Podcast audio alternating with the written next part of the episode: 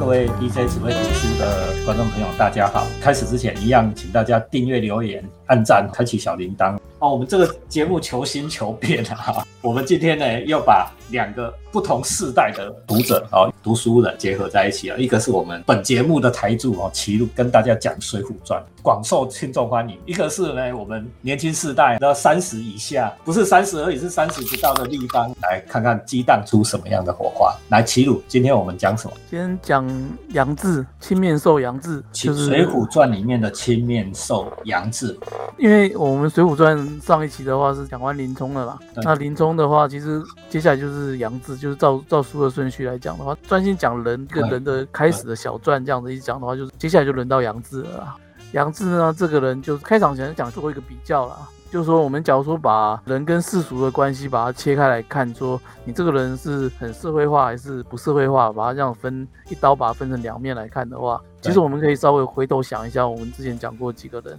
像李逵、鲁智深啊，那他们就是不社会化的，不顺应世俗的。因为你看李逵，金圣叹不是评价他吗？说他天真烂漫嘛。之前讲过他的故事，就是有点傻傻，然后就是很直啊。他完全不管这个社会到底是怎么样看他，或者说他，或者说他应该做什么事，待人接物什么，他完全不会。鲁智深应该是懂的啦，可是鲁智深也常常做一些不顾社会观感的事情，超白目的啦。这种就是完全不社会化。对对对，所以他们就是不社会化，我把它归在这一边。可是像上次讲过林冲嘛。其实林冲非常的不冲动，他是非常的善于隐忍，然后非常会看，就是顺应、会忍耐、忍让的一个人。那这个看脸色，会判断局势，会动脑想一想。对，所以他是一个非常社会化的人。今天讲的杨志也是归在这一边，杨志也是一个。非常想要在社会上有成就，非常想要进入社会的一个人。可是他跟林冲有什么不同？有很大不同。林冲是一个遇到事情，或者说他跟社会的关系是，他想要在这个社会好好的、平静的活下去就好了。可是杨志是想要努力的表现，然后努力的要成功的一个人。那这两个人刚好又是一个对照。你给他想，林冲为什么只想要平安过日子？因为林冲已经是八十万禁军教头了，在社会上，哎，你说中阶干部以上的啦。日子过得去，有漂亮老婆，有家，又住在金市，住在台北市啊，哈，住在蛋黄区的。那杨志刚好完全相反。等一下我们会讲杨志的故事。杨志完全相反，他想要向上，好好施展拳脚。一样是社会化倾向的人，其实也有不同的路径。那接下来就来就是讲书上的杨志的故事了。一开始先介绍说杨志呢，书上是讲说他是杨业啊，就是那杨杨杨家将，大家知道吗？就是杨家将的后人，将门之后啦。所以年轻的时候，他也中过武举，他所以他在出场之前，事实上就是当过官的，官最高有当到致死这样子，那反正就是一个中高阶的将官。那他因为运送花石纲，然后失败。花石纲什么？就是那时候皇帝嘛，就是宋徽宗啊，很喜欢奇石，就是奇形怪状。奇石，所以他就每年就叫老百姓去找那个奇石，然后运从运河，然后运到北方去，这样子运这个石头的这件事情就要花石纲了。那他就是印这个花石纲押解的将官，他就是很衰。然后花石纲石头嘛，要用船运，可能走上路路上那个马那些太难牵的，就是用船运。结果呢，他走那个运河的时候遇到那个大浪，然后整个船就是被沉掉了，所以他就失败。然后失败之后，他就没办法回去嘛。任务失败，他不好意思回去，怕怕回去会被处罚。躲了一阵子之后，后来好像听说有消息说大赦天下，他就觉得说，呃，这是一个机会，他就想说重新回去。那结果好不容易这样子，就是流浪很久之后，钱也快花完了，最后回去见到这个长官高俅，然后希望就跟他说，我这不是我的错啊，就就传承掉啊，这不能怪他。那可是高俅就说，失败之后居然没有直接回来，然后居然跑去逃亡。所以就觉得说你这个人不是个好用的人，就不让他复职，然后就把他革职掉了。高俅有他的多面性的呀。高俅在出场的时候，我们都说他是靠踢球啦，不学无术哈，当到国防部长这样太尉级的长官。但是你现在给他看起来，哎。他这个人是非还蛮清楚的哦，你任务失败还绕跑绕跑，他就不让杨志再继续当官，也是有在动脑子呢。其实做做人还是会，不应该说做官还是有一些方法的啦。那杨志等于说就落魄了嘛，他回到京城之后没有官，然后就是没有钱，最后他就只好想说，他还有一把家传的宝刀带在身上，他就说要把那个宝刀拿去卖，就是有名的那个杨志卖刀了。讲一下杨志卖刀，就是杨志卖刀，就是说。诶，他就是去街上叫卖嘛，对，叫卖就说那个我这个宝刀要卖这个三千贯，还蛮多钱的，就是他想说用这些钱，至少至少先过一阵子。走到街上的时候呢，就遇到了一个地痞流氓来来问他，那个流氓就一直跟他讲说，你这个刀不是宝刀，你要怎么证明？证明宝刀才是才可以卖这么贵啊？一般的刀只要什么搞不好几贯钱就可以了。你要卖到三千块，卖这么贵，你一定要说宝刀才可以卖啊。那杨志就说好，我这我有三点可以来证明，就是我这个刀是宝刀。这样他说，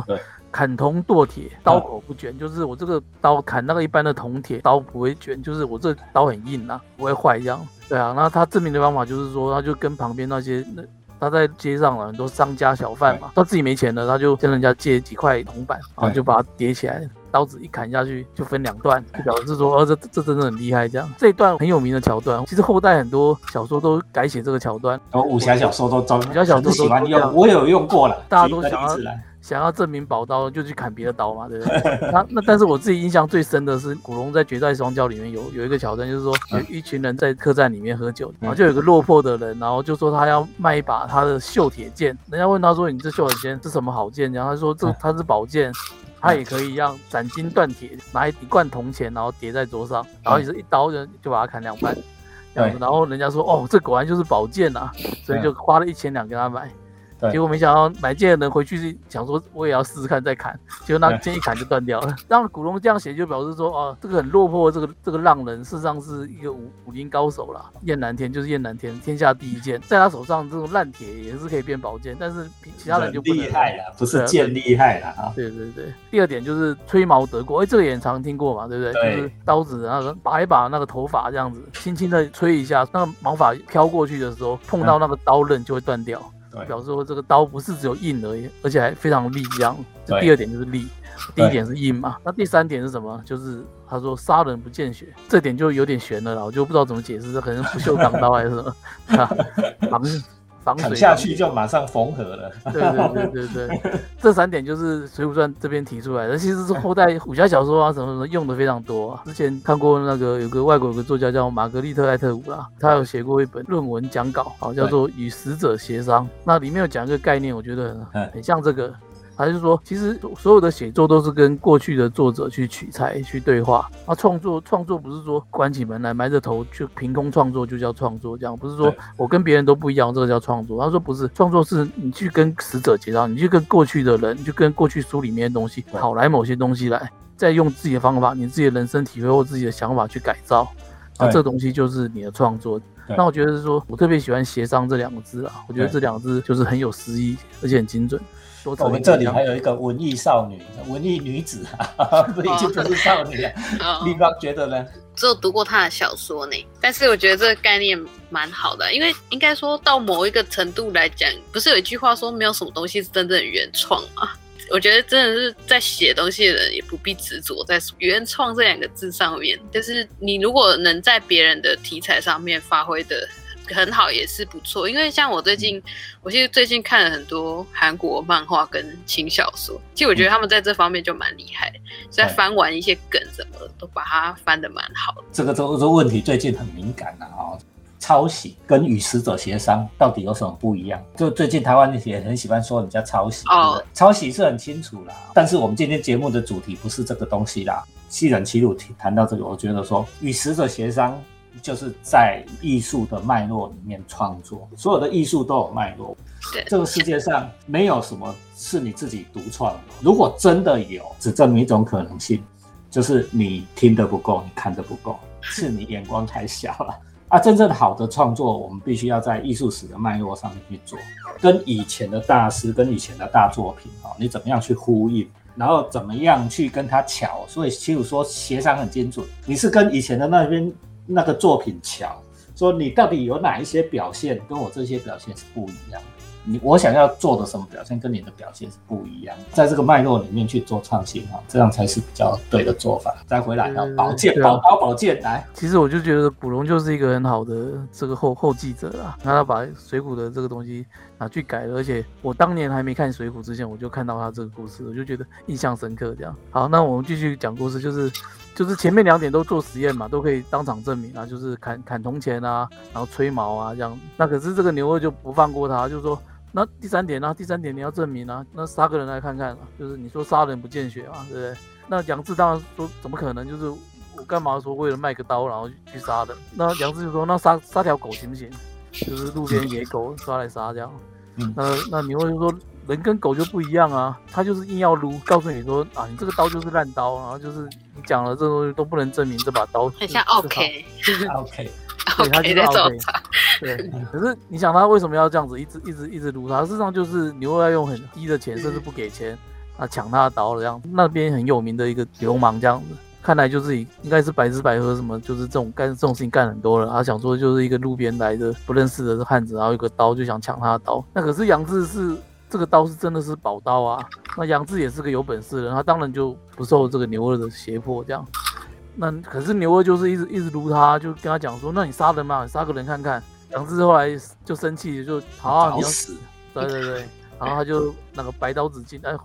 哎不能这样讲，因为他的刀不见血，所以也不会红刀子出，就是白刀子进，白刀子出这样，就把他杀了这样。这个杀完之后，就是因为这个牛二是个有名的这个危害危害乡里，大家都很讨厌他的一个流氓这样，对，所以反正他杀了他之后，人心大快，周边的商家就聚集起来，乡亲就聚集起来，就凑钱，然后帮他作证啊，打官司啊这样子。所以就让这个官府也轻轻放过这个人，就随便判判个什么失手杀人啊，先关个六十天，然后说把他流放到北京去，到到大名府啊，北京大名府，哦不是现在北京是就是大名府啊，就是河北附近，宋朝也是在北京附近啊，在今日的北京附近啊，在河北对，对对那那可是你要想，比如说讲谁都编到什么很难编去，要编很远嘛。可是他事实上是这个大名府是个大城市、哎，对他这个这个惩罚实际上是很轻的啦，对就是把他流放到北京去而已对啊，去充军，就是去当兵，去那边当兵，就是讲到当兵充军，我就想到说啊，其实我们中华民国的男人都是都是那个受刑的，那个都是 对啊对啊，现在还好一点呢，现在当四个月。哎，我可是结结实实的御甲四十二期做了两年兵呢，我们也都是充军过的，这个人生最大的刑法。你看哦，我们大学毕业，事业正要起飞，学问正正饱的时候，哎，结果被人家抓去关在军里面关两个月，把你的脑袋放空，让你变笨，这不是最残忍的刑法吗？所以齐鲁这个很精确。哎呀，我们每个人都干过，我们都被我们都充军过了，其实也还好了。然后故事先稍微这边的话，我们就稍微讲一下，听一下，就是说前面讲过鲁智深拳打镇关西嘛，对对不对？跟这个这个杨志杀牛二其实好像有点像，他都是在这个街上，然后跟人家起冲突，就把人家杀了这样。你看一下，可是两个的情境差很多，比如说，哎，鲁智深为什么去打镇关西？是因为他要帮这个金翠莲。对他是救人，去救一个女生，女人被他控制的女人，被这个镇关西控制的一个女人。那所以他事实上是诶、大侠，就是他是侠客，他是帮人嘛。可是杨志杀人是为什么？是因为自己被纠缠到生气，对不对？所以对其实假如说要拿鲁智深跟杨志比起来的话，就这一段光看这一段的话，就是杨志其实品格感觉没有鲁智深这么高啦。有时候也不能这样看，就是有时候要跟他当时所处的情境有关啦。就是你要想，杨志这时候是一个最人生最低潮的时候，他其实本来是当到一个中高阶的军官的，可是就是一个很衰的传承掉，传承掉不能怪他。他这个事情等于说打击来，就是整个事业整个完蛋，然后回来之后，身无分文，在这身无分文的这个情况之下，又遇到一这样子一个地痞，一个很很 OK，然后一个很无赖的一个一个人要来来纠缠他这样子，然后还欺负他。我觉得他杀人其实也对我来说好像也很合理啦，不能说他品格很差，他就是就是正常一个人是个人都都会这样子嘛，也要在这地方也稍微可以同情他一下这样子。那可是呢，从这我们先讲到这一段的故事为止的话，我们就稍微可以讲一下，就是杨志这个人的在这个书里面的一个人设。人设有时候从他的外号啊或什么的就可以看得出来。那杨志的外号叫什么？叫青青面面兽。青面兽这张书里面是讲说他脸上有一块青色的暗斑，一个胎记，出生就带来的，外号就是青面兽，因为他脸上有青斑嘛。但事实上呢，我觉得就很有趣，就是说我们最近玩，比如玩手游啊，我们玩什么玩游戏嘛，就是我们那个不是有个专业术语叫做那个非洲人嘛，就是 就是我们抽卡抽不到，抽不到好卡就叫就叫非洲人，抽得到好卡就是欧洲人嘛，就是对好像有点有点歧视啊，但是术语就是这样。所以那青面兽是什么？他就是脸黑的人，脸很黑，然后就是运气很差的人。所以在我们这个水浒的这个这个故事里面，就是他就是代表说一个人运气很差，然后他一直沦落到什么什么地步？那在这个运气很差的情况之下，他会遭受到什么样的事情？讲到这个哈，哦，我我我我就是这种运气很差的人啊，我我的人生像齐鲁讲的哦，在抽手游哈，有时候抽手游，我现在发誓绝对不玩抽卡的手游，因为不管怎么抽都抽不到那个 S 级的卡，都抽不到 UR，会吗？齐鲁你会这样吗？我我抽卡运都还不错，我抽卡运气 有够渣，所以有够多我都不想玩了。如果大家真的有玩过手游，你会知道，就是说今年累月一个月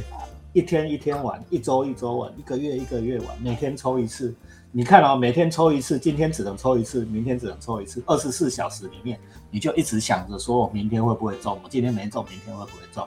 今年累月一天一天一一年一年一周一周，但是你从来就不中。但是跟你一起开始玩的人，每一个都中了，每一个都中 UR 了，都中黄钻了，对吗？那种挫折感多大？就是老天爷就是要打击你嘛，就是有时候人生就是你没有犯什么特别的错，对，对可是有时候就是运气不好。那杨志好像就是要写这样子的人生，这样子的一个故事。有时候你会抽很气，抽了好几个月，我想说，哎，拎杯的五级啊，拎老师五级啊，哦，那个小屁孩，那个小屁孩在玩，没钱磕嘛，对不对？拎杯五级，磕你个几千块，对吧？氪金氪下去，跟你一抽，哎，还真的每一次都抽到保底，知道我的意思吧？保底就是说你通通都不中，对对对，已经保底到给你，最后呃补偿你一张卡这样子。这样够不够衰？这种人生的挫折感是很强的哦。而、我的一生也说是这样子的，所以我我常常跟同仁分享，就说，我像我这种以前运气很差、扫过厕所的人哈，扫过了厕所，现在在国立学校教书，哎呀，你们这些小奸小恶，我都觉得很干净。哎，反过来想哈，就是运气差，他有他的恩赐，对不对？我我我是我现在是这样理解人生的，但是当我处在杨志的那个阶段，我人生曾经也有十几二十年是在跟杨志一样，我每天的 Facebook po 的时候都是很沮丧的，然后我也用过杨志的故事说，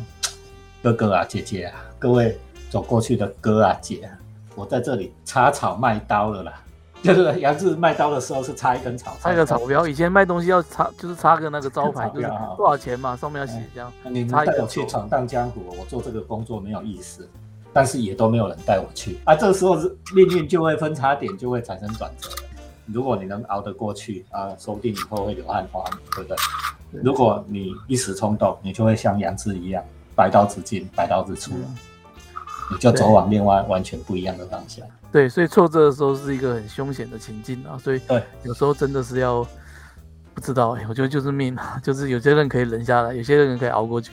有，些人就是会会会会爆掉这样，会爆掉，杨志就爆掉了。爆掉好来，。对对，另外在这个故事讲完的时候，我还稍微讲一下牛二啊，就是我觉得说，就是牛二就是地痞嘛，可是我觉得说做人有时候也是要自己，你什么人都可以欺负你，欺负一些平常商家这样子，比如说大家都他那边的人应该到处都被他欺负过了，所以大家可以忍忍你，是因为那些人没有被逼到绝境，这样就是没有被走到那种人生无路可走的地方。可是杨志不是，杨志那时候已经是连连个铜板都没有了。对。然后这样这种人你还去欺负他，那那就活该，就是就是人家就是会会玉石俱焚，就是说我是只是在讲说，就是说啊，虽然我们这个社这个社会虽然感觉我们有时候在讲那个弱肉强食啊，就是好像就是世道如此，或者说或者说我像我最近看《三体》嘛，黑暗森林哦，是不是？啊？哦。每个人都是猎人，都是要去踩在，都把别人吃掉才能够自己活下来这样子。但是我自己还是我还是不太信这什么像这种什么黑暗森林法则。我觉得做人还是要有点有点底线啦，就是用国语讲，就是有点底线，就是你还是底线，就是你马要靠长扎的啦，对台语就说要靠长扎的啦。对哈对对对对就是不要去欺负就是真正穷苦绝望的人，这样不要去欺负那些真正可怜的人，这嗯样，要不然他这些可怜人会把反过来把你吃掉。象棋啊，齐鲁是说，像象棋里面兵可以吃酱啊，哈，对，兵可以吃酱，这样就是他他因为他一无所有，他不他可以他可以什么都不管了。你不要欺负那些穿草鞋的，所以人家说赤脚不怕穿鞋的，赤脚不怕穿鞋，兵可以吃将帅。你欺负人哦，你马靠站在，你不要欺负那一些一无是处、无路可走的人。我们在《水浒》里面，我们已经看过很多的故事，都是因为被逼到角落，弱势你自己已经很弱势，来欺负更弱势的人，所以人被逼到无路可走，最后只好上梁山了。不就是这样吗？立方是我们这一个《水浒传》的忠实听众啊，你 你觉得呢？其实刚刚一边在讲的时候，突然想到，因为我前阵子很喜欢《鬼灭之刃》啊，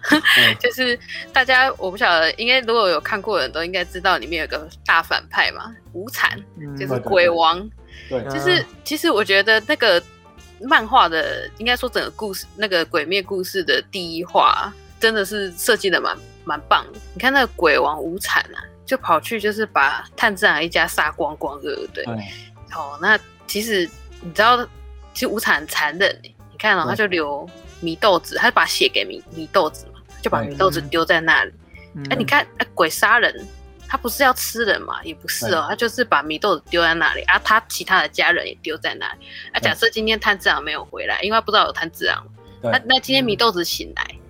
哇靠！就是开始吃他的家人哎，就是有够残忍，他就是有够坏，就是而且他而且他就是如果看到后面的人，应该就知道说，即使无产一辈子都一直在找一个叫做青色彼岸花，就是能让他真正的就是可以成为称霸，对称称不怕阳光，可以成为称霸天下的鬼王这样子。但是他他可能也就是听我在。这是我自己的推想，我在想说，他当当初应该也是听说啊，在炭治郎家附近好像有青色彼岸花，在故事里面的设定是它是一个只会开在白天，只会开几天的那个花，所以活在夜晚的无产是永远看不找不到这个花，而且他当初为什么会变成这样，就是那个半完成体，其实也是因为他自己啊，他当年有一个，因为他其实出生的时候体弱多病嘛。那个他有个很好心的医生，就帮他哎调配一些药，让你强身健体啊。结果他一开始以为没有效，一怒之下就把他医生杀掉。哎，没想到有效，但是这个药是还没有完成，就是插在那个青色彼岸花。那反正他就是去到那边，我在想他应该也是找不到，然后就生气，然后就在那边又哎随口随手遇到一个住在山上的人家，就把那户人家都杀了，这样子。对。对，你看他其实他的所作所为，就造就了他后来被毁灭那种命运。所以我觉得这个故事这个设定还蛮赞，就跟刚刚其实就是你看你你去坏事做尽，就是你看到那些那么弱小的人，你看跟鬼比起来人超弱的嘛，你你也要坏事做尽的状况下，就最后就是。反而会变成自己找死，都在自己找死。好啦，那我们这一段呢，就先聊到这里了。好，就是说杨志后面发生了什么事呢？我们等下一集，我们再请齐鲁立方一起回来跟大家分享。好，B J 只会读书，按赞、留言、分享，开启小铃铛。我们跟大家拜拜。哎，各位听众，拜拜，拜拜。